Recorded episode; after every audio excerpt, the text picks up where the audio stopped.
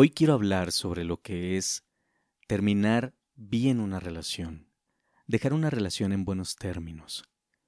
Muchas veces este tipo de decisiones no son sencillas, toman mucho tiempo, toma tiempo pensarlas, toma tiempo observar las consecuencias de, de dicha decisión.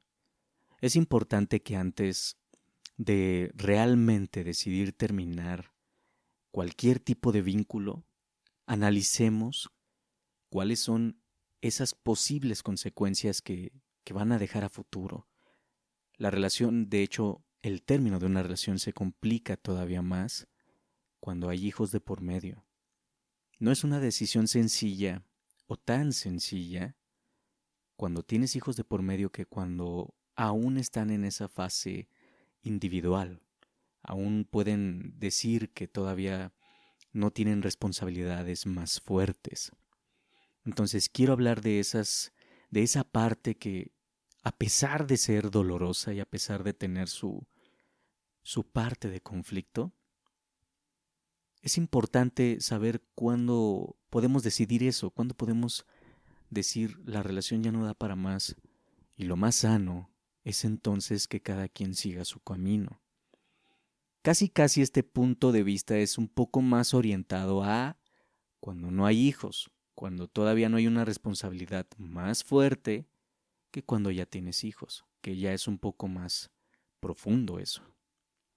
Entonces, una de las primeras partes dolorosas de este término de una relación es ¿qué voy a decir? ¿Qué voy a hacer?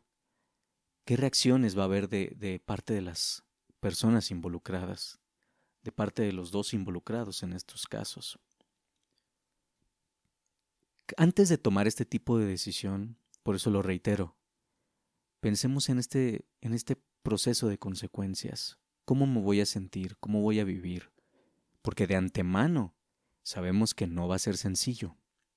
Sabemos que va a ser un proceso un tanto duro. Va a incluir sus etapas que ahorita en unos momentos voy a volver a hablar de un poquito de las etapas del duelo, nada más, no voy a profundizar mucho. Voy a hablar un poco de esas etapas de lo que es el duelo al terminar una relación amorosa.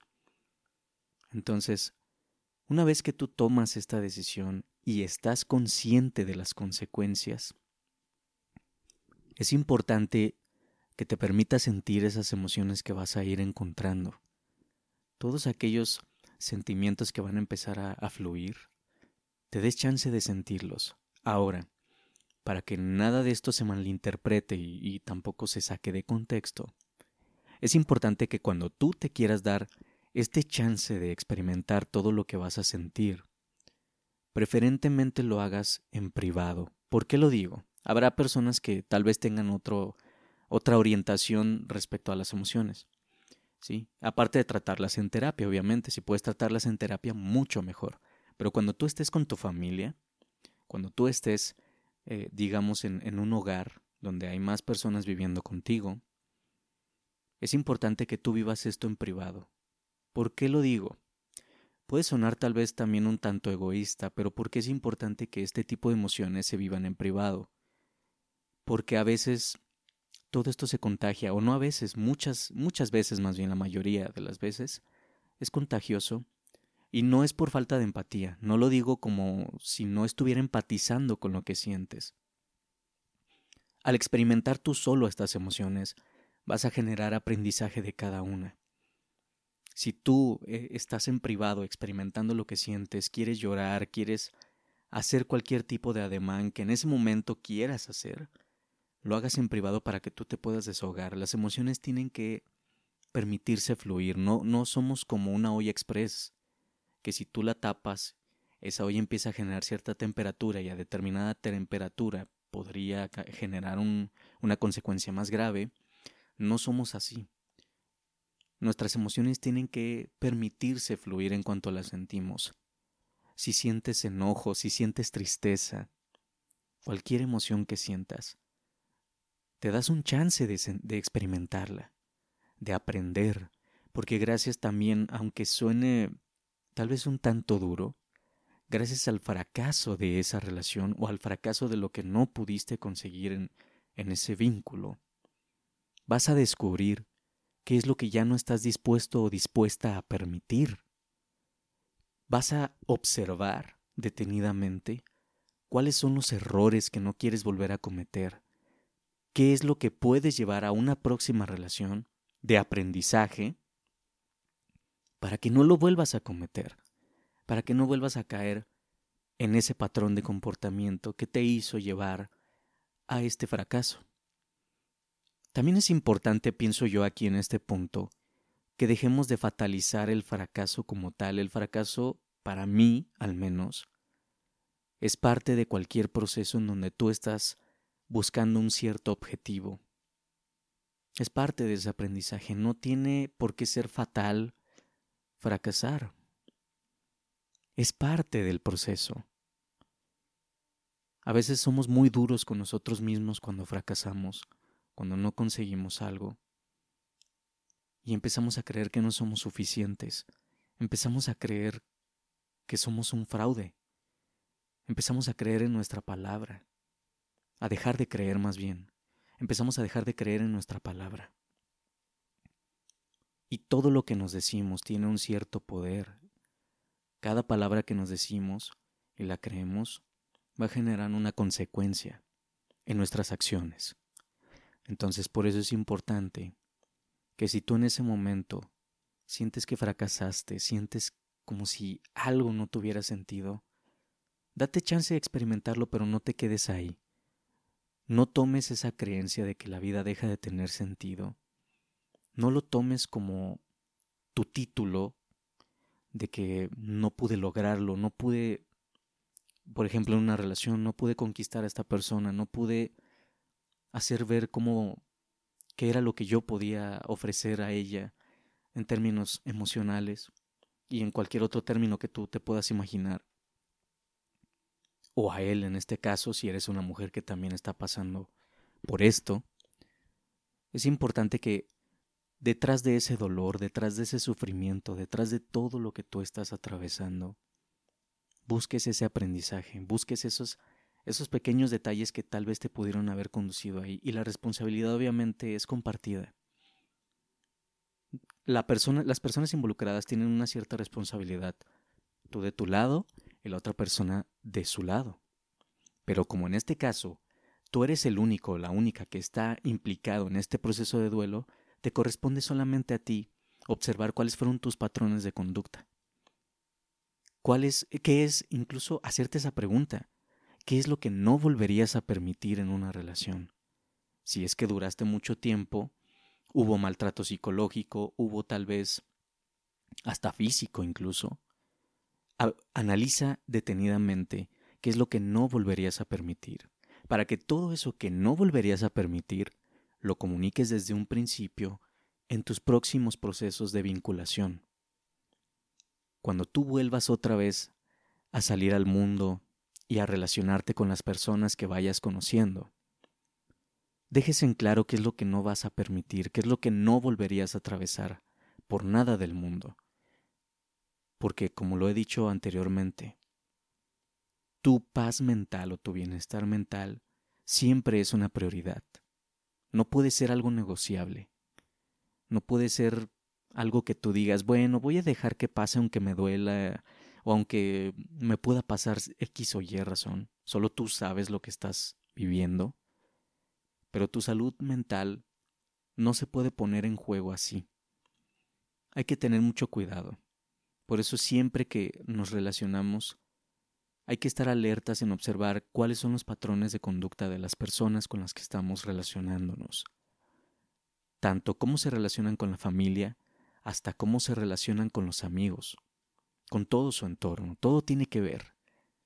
Todo eso habla de la persona con la que nos estamos relacionando y viceversa. También nosotros lo que decimos, lo que hacemos, todo habla de nosotros. Hay que estar, pienso yo, lo más consciente que podamos para también ser lo más congruente que podamos, a pesar de los posibles errores que podamos tener en el proceso, pero estar lo más congruente que podamos.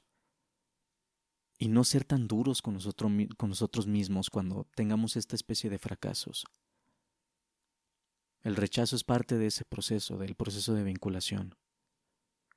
Y no tiene por qué estar bien o mal decidir si te quedas o te vas, porque solamente tú sabes lo que sientes, no tiene por qué afectarte en, el aspecto moral si tú tienes un problema que llega a tal grado en que ya no quieres continuar ahí.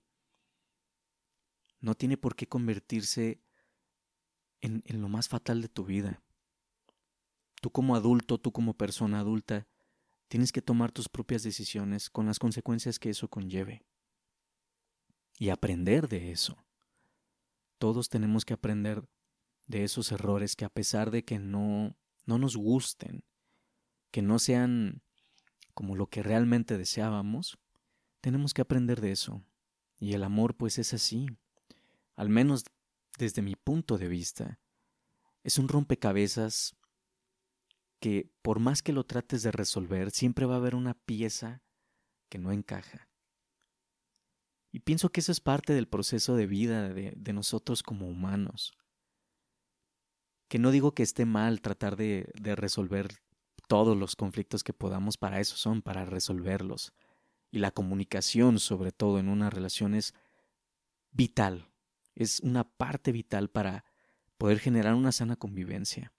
Estar abiertos a, los temas que posiblemente nos molesten del otro y viceversa. Y plantear esas posibles soluciones. Ahora, volviendo a lo principal, una vez que tú tomaste esa decisión, cuando tengas que llorar, date chance de llorar todo lo que tengas que llorar. Eso es importante. Muchas veces desde niños se nos enseña a reprimir las emociones. Y no es, no es tanto así, no tenemos por qué estar reprimiendo todo. Obviamente hay contextos para controlarnos, pero por eso digo que es, es importante que cuando estés experimentando este tipo de emociones tan fuertes, estés en privado para que tú puedas soltarte de alguna manera puedas desarmarte y volverte a construir. Es mediante ese llanto que desarmamos todo, toda esa máscara, todo ese ego, todo eso que nos impide ver más allá.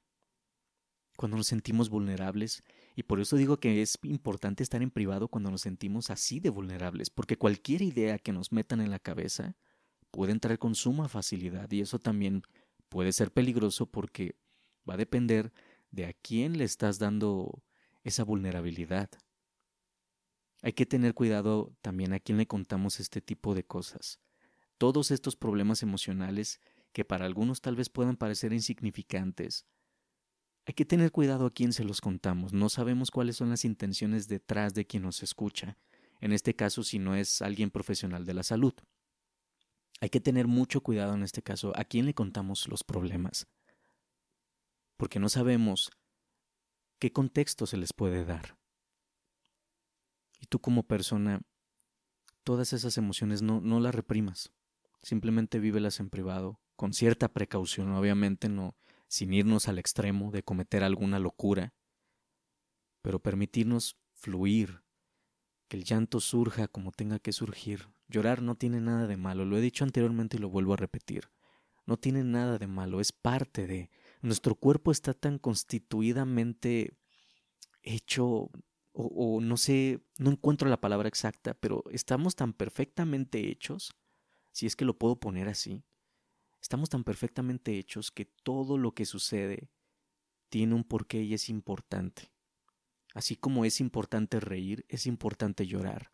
Es importante molestarnos en ciertas acciones y saber comunicar la molestia porque no nada más es actuar como animales, no nada más es me, enojo y hago un conflicto que me expone tanto a mí como a quienes me rodean, o hago un desastre que puede terminar incluso peor para mí, además de, de quienes estén involucrados. Las emociones hay que saber manejarlas. Yo no hablo tanto del control, sino que yo hablo del manejo como tal, de saber en dónde puedo expresar ciertas emociones y en dónde es mejor ser más prudentes porque como lo he dicho anteriormente, hoy en día es muy fácil que todo se malinterprete. Hoy en día es muy fácil que de tu tragedia se haga un circo. Desafortunadamente, hay mucha inconsciencia aún allá afuera, en donde por más que tú quieras expresar alguna emoción, se puede malinterpretar o se puede sacar de contexto. Y te pueden sacar como un título que te viraliza y te puede incluso etiquetar despectivamente. Hay que tener mucho cuidado con todo eso. Las relaciones son tan importantes a día de hoy. Es tan importante relacionarnos porque es parte de nuestra naturaleza como humanos. Es importante ser empáticos con quien está atravesando una relación. Entender que su duelo no es superarlo de un día para otro para luego volver rápidamente a la sociedad. Todo duelo conlleva un tiempo. Un tiempo para sanar, un tiempo para reconstruirte, un tiempo para volver a observar quién eres, para mirarte al espejo, mirarte a los ojos y darte ese voto de confianza nuevamente, aunque no haya salido como tú quieres. Pero es abrazar ese dolor, es abrazar esas emociones. Todo eso que tú sientes tiene un porqué y tiene derecho a expresarse.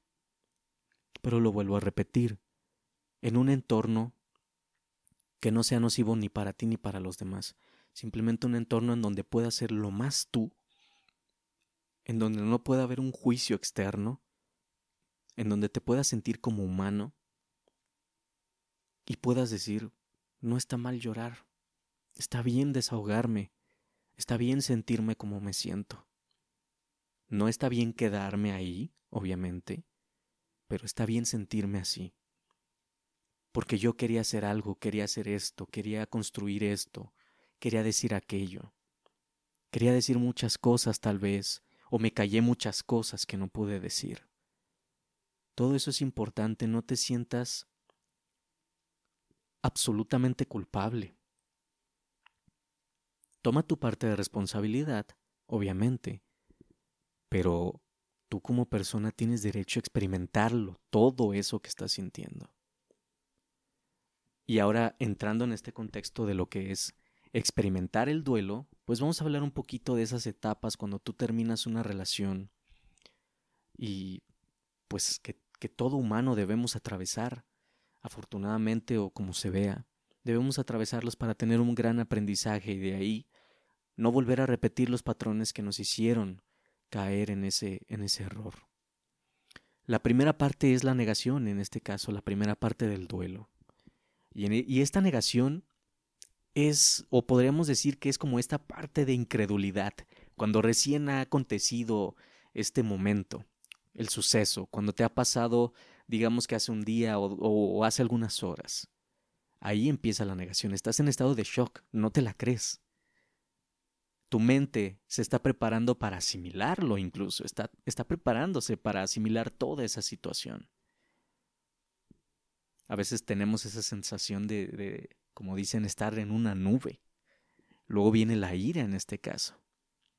Sigue la ira, que es el enojo, que es lo que yo digo. Si tú sientes enojo, sientes esta parte de incluso puedes agarrar una almohada y, tú sabrás qué puedes hacer con, con, la almohada. Obviamente no vayan a, a pensar mal, pero digamos que puedes desahogarte terapéuticamente, porque nadie tiene por qué ejercer violencia sobre otra persona, absolutamente. Y estamos aquí en contra de eso. No estamos a favor de ningún tipo de violencia, estamos en contra de ello. Pero como somos humanos y sentimos, hay que tener un entorno que nos permita eh, desahogarnos en este sentido, pero jamás, jamás se debe ejercer violencia de ningún tipo contra otro ser humano. Entonces, sentimos ira en este sentido. ¿Por qué? Porque nos sentimos defraudados, porque sentimos que como si no hubiese servido tal vez algún esfuerzo, o como tal vez este, no nos sentimos comprendidos, todas las sensaciones que tú pudieras tener van a desembocar en la ira también, o pueden desembocar en eso. Es una reacción que tenemos. Empezamos a tener ya conciencia de lo sucedido en la ira incluso. Ya es cuando tu mente ya lo asimiló y ahora empieza a tener la reacción. Ahora sí ya asimiló todo lo sucedido, las palabras que te hayan dicho, los momentos que hayas vivido, todo eso, todo el contexto que tú pasaste, ya la mente tu, perdón, la mente lo asimiló y ahora viene la reacción, que es esa. Se manifiesta mediante, aquí como estamos viendo, eh, se manifiesta mediante emociones como rabia, envidia, hostilidad, irritabilidad o resentimiento. Y eso puede dirigirse hacia todo tu entorno o, una persona en específico, que en este caso pues es la persona que estaba vinculada contigo. ¿Sí? Pero lo volvemos a repetir y a dejar en claro. No se debe de ejercer ningún tipo de violencia ni nada de eso. Y cuidado con los reproches Tengamos mucho cuidado con eso. Es muy fácil reprocharnos el uno al otro. Hay que tener cuidado. De hecho, antes de terminar el podcast voy a hablar un poquito de eso también. Luego viene la negociación, la tercera etapa. En esta etapa, pues ya empieza la añoranza, empezamos a extrañar, pero al mismo tiempo, pues ya empezamos a también a, a hacernos a la idea para entrar a la aceptación de que pues las cosas se terminaron, de que ya esa página pues ya tiene que darse vuelta. Tu libro aún no se termina, pero la página sí. Entonces aquí empezamos ya a establecer cómo nos vamos a recuperar, qué es lo que vamos a hacer para, qué es, qué es lo que estaba hablando anteriormente, qué procesos nos vamos a proponer para salir de esto, qué patrones ya no estamos dispuestos a repetir. Todos los errores y las observaciones, todo el aprendizaje ya empieza a partir de aquí. Después de esto, viene la depresión, que también es parte de... Aquí hay que tener también mucho cuidado. Hay que tener cerca a la familia, en este caso, si, si te llevas bien con tu familia o amigos, a quienes tengas cerca y puedas tener un vínculo sólido, de mucha confianza. Hay que tener cerca a la gente aquí, porque es cuando más apoyo se requiere. Esta etapa, como dice aquí en esta información, son sentimientos de vacío. Empezamos a sentir eso dolor incluso, dolor profundo, y nos puede incluso llevar a la desesperanza. A veces empezamos también a sentir que la vida no, no, ya no tiene sentido, que ya no hay más que hacer. Empieza a surgir esa falta por querer vivir. Por eso decimos que, bueno, yo en este caso, por eso comunico, que aquí hay que tener cerca a quienes sean personas de tu entera confianza, personas que te van a apoyar emocionalmente, que no te van a juzgar, que te van a observar por quien realmente eres y van a estar ahí para lo que se te ofrezca, pero nada más. Y aquí es donde principalmente no debemos de dejar que la depresión nos venza. Sé que es muy sencillo decirlo, estoy consciente de eso, pero es parte del proceso. No sé cuánto puedas durar tú como persona en esta etapa. Cada persona dura de diferente manera. Hay personas que se recuperan un poco más pronto y hay personas que tardan un poco más en reponerse. Pero el proceso es el mismo. Después de la depresión, ya viene la aceptación, que es cuando ya superaste los hechos, ya eres consciente de que eso se terminó, ya eres consciente de que habría que darle vuelta a la página, y ahora empiezas a establecer tu nueva forma de relacionarte. Ahora sí empiezas a, a poner en práctica todo lo que aprendiste que eso es lo más sano que podemos hacer, poner en práctica todo lo aprendido, dejar en claro qué es lo que no vamos a permitir, qué permitimos y qué no permitimos. Todo eso es importante para cuando tú te vuelvas a relacionar nuevamente, para que procures evitar todos esos patrones que en tu anterior relación te llevaron al resultado que obtuviste. ¿Sí? Aquí ya aceptamos la realidad, ya hay nuevos significados a la vida, la vida adquiere un nuevo significado, que esa es para mí la etapa más bonita, cuando ya empiezas a darle otro sentido a tu vida, cuando agarras todo ese aprendizaje y le das un significado propio. Tú decides cómo vas a volver a relacionarte. Y sabes que eso no tiene por qué ser el final de tu vida. A pesar de la tristeza y el dolor que hayas vivido, sabes que todo continúa, sabes que el mundo seguirá girando y que vendrán nuevas sorpresas. Va a llegar algo nuevo a tu vida. Tal vez no necesariamente lo que tú pides, pero algo va a llegar y algo vas a aprender también. Y así es el ciclo de la vida. Así es todo este proceso. Ahora, llegando al tema que, que dije del que iba a hablar, que es los reproches, hay que tener mucho cuidado. Todos, por, como dice una frase ahí coloquialmente que ya tiene tiempo rondando, todos tenemos cola que nos pisen, todos absolutamente, no hay un ser humano perfecto. ¿Por qué digo que tengamos cuidado con los reproches? Porque es muy fácil señalar y culpar al otro de muchas cosas cuando el otro también puede hacer lo mismo. Y todos tenemos nuestra parte de responsabilidad. Pienso desde mi punto de vista que lo más sano cuando terminas una relación o si tienes al menos esa posibilidad, porque depende mucho también de las circunstancias en que haya vivido cada persona, pero si tú tienes la posibilidad de terminar la relación en los mejores acuerdos, te va a beneficiar tanto a la otra persona como a ti. Va a ser un bien para los dos, que al final de eso se trata. No se trata de que uno esté bien y el otro no, se trata de que los dos estén beneficiados del, del resultado, aunque no haya sido positivo, pero que haya un bien mutuo, mutuo, perdón. Si tú tienes esa oportunidad, agradece, agradece por todo lo que viviste, agradece por lo que aprendiste, todo lo que esa persona te enseñó, porque puede ser tanto lo que quieres como lo que no quieres volver a permitir también.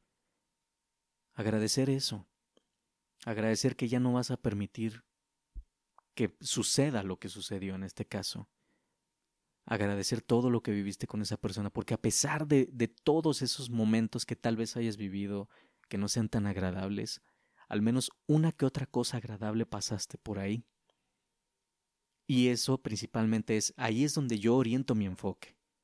Agradecer todo eso. Como dicen por ahí, quédate con lo bonito, quédate con lo que realmente vale la pena quedarse, con lo que aprecias, con, con una imagen de que no le reprochas, simplemente le agradeces, pero eso no significa que quieras volver a, a, permitir que te hagan lo mismo, no significa eso para que no lo saquemos de contexto, simplemente es agradecer todo el amor que experimentaste, todos los momentos que viviste y aprender de lo que ya no quieres para que tú lo puedas comunicar con las próximas personas a las que tú te puedas encontrar. Y cuando tú agradeces o terminas bien que este tipo de relaciones, tu proceso de duelo ya no va a ser tan doloroso, ya no va a ser tan duro. Obviamente aquí, para que eso suceda, implica mucha madurez tanto de, los, de las personas involucradas. Por eso digo que es muy importante observar en qué, en qué circunstancias perdón, terminaste y si no fue un buen término, por lo menos dedicarnos a sanar lo más que se pueda esa parte, para no vivir conflictuados, para no vivir con rencor hacia la gente, porque es horrible vivir así. Al menos yo lo veo desde ese punto de vista. Es horrible vivir conflictuado con alguien, vivir atado a alguien desde el rencor, haya hecho lo que haya hecho, y no es justificable, obviamente, no justifico nada de eso, pero sí empatizando es horrible que, que vivamos atados desde el rencor a alguien y que no podamos hacer nuestra vida por causa del pasado, porque el pasado se siga manifestando en nuestro presente. Esa es una parte también muy triste del proceso de vinculación. Por eso es importante que cada vez que terminemos lo hagamos en las mejores condiciones, con una madurez que llegue a tal grado de podernos agradecer mutuamente y que si el día de mañana, por ejemplo, hay hijos de por medio, puedan verse lo más sanamente que se pueda para que los hijos no aprendan de la vida que todo es conflicto, que no, que no vean que el terminar es odiar a papá o a mamá, que no, no tiene nada que ver eso. Yo estoy completamente de acuerdo cuando la gente que ha pasado por eso siempre cuentan que papá y mamá te van a amar a ti, hijo. Siempre te van a amar a pesar de, de esa separación que no es nada sencilla pero siempre va a haber un respeto mutuo. Pienso yo que esa es una forma muy madura de terminar las cosas, de agradecerse y de construirse nuevamente todos los involucrados, de reconstruirnos y de no perder esa esperanza por la vida, de no perder ese sentido que nosotros queramos darle. La vida es bastante corta, es tan fugaz, en cualquier momento se va y vivir reprochándonos y vivir enojados con alguien, pienso que nos hace omitir esos detalles que a veces la vida nos muestra y que no tan a simple vista podemos verlos. Estar aquí puede ser un proceso tanto agradable como desagradable, dependiendo de las condiciones en las que tú estés viviendo. Pero hacer por lo menos todo lo que podamos, todo lo que esté en nuestras manos, a nuestro alcance, para hacer de este viaje un, un pasaje inolvidable, un proceso inolvidable. Así que para despedir este podcast, pues quiero también comentar aquí una frase que escribí hace unos días y quiero compartirla también con ustedes. Entonces dice lo siguiente. Valora los momentos, atesora los recuerdos y agradece cada lección. En el tren de la vida, cada pasajero viaja a un lugar distinto y nada dura para siempre. Despídete de lo que ya no puede permanecer y continúa con el viaje. Eso es todo por hoy. Les agradezco mucho su tiempo. Gracias por nuevamente estar aquí conmigo, de darte unos minutos para escuchar esta plática, para escuchar estas palabras. Ojalá te puedan servir de algo. Y recuerda que siempre que suceda algo que tal vez tú no esperabas, muy probablemente algo más va a llegar y te va a generar otro aprendizaje. No desistas de este proceso vital, es importante que sigas aquí. Tu presencia cuenta mucho aunque tal vez el mundo así no lo demuestre. Pero el que estés aquí es por algo, y eso es algo valioso también para ti. Gracias nuevamente. Esto fue Gozar es vivir.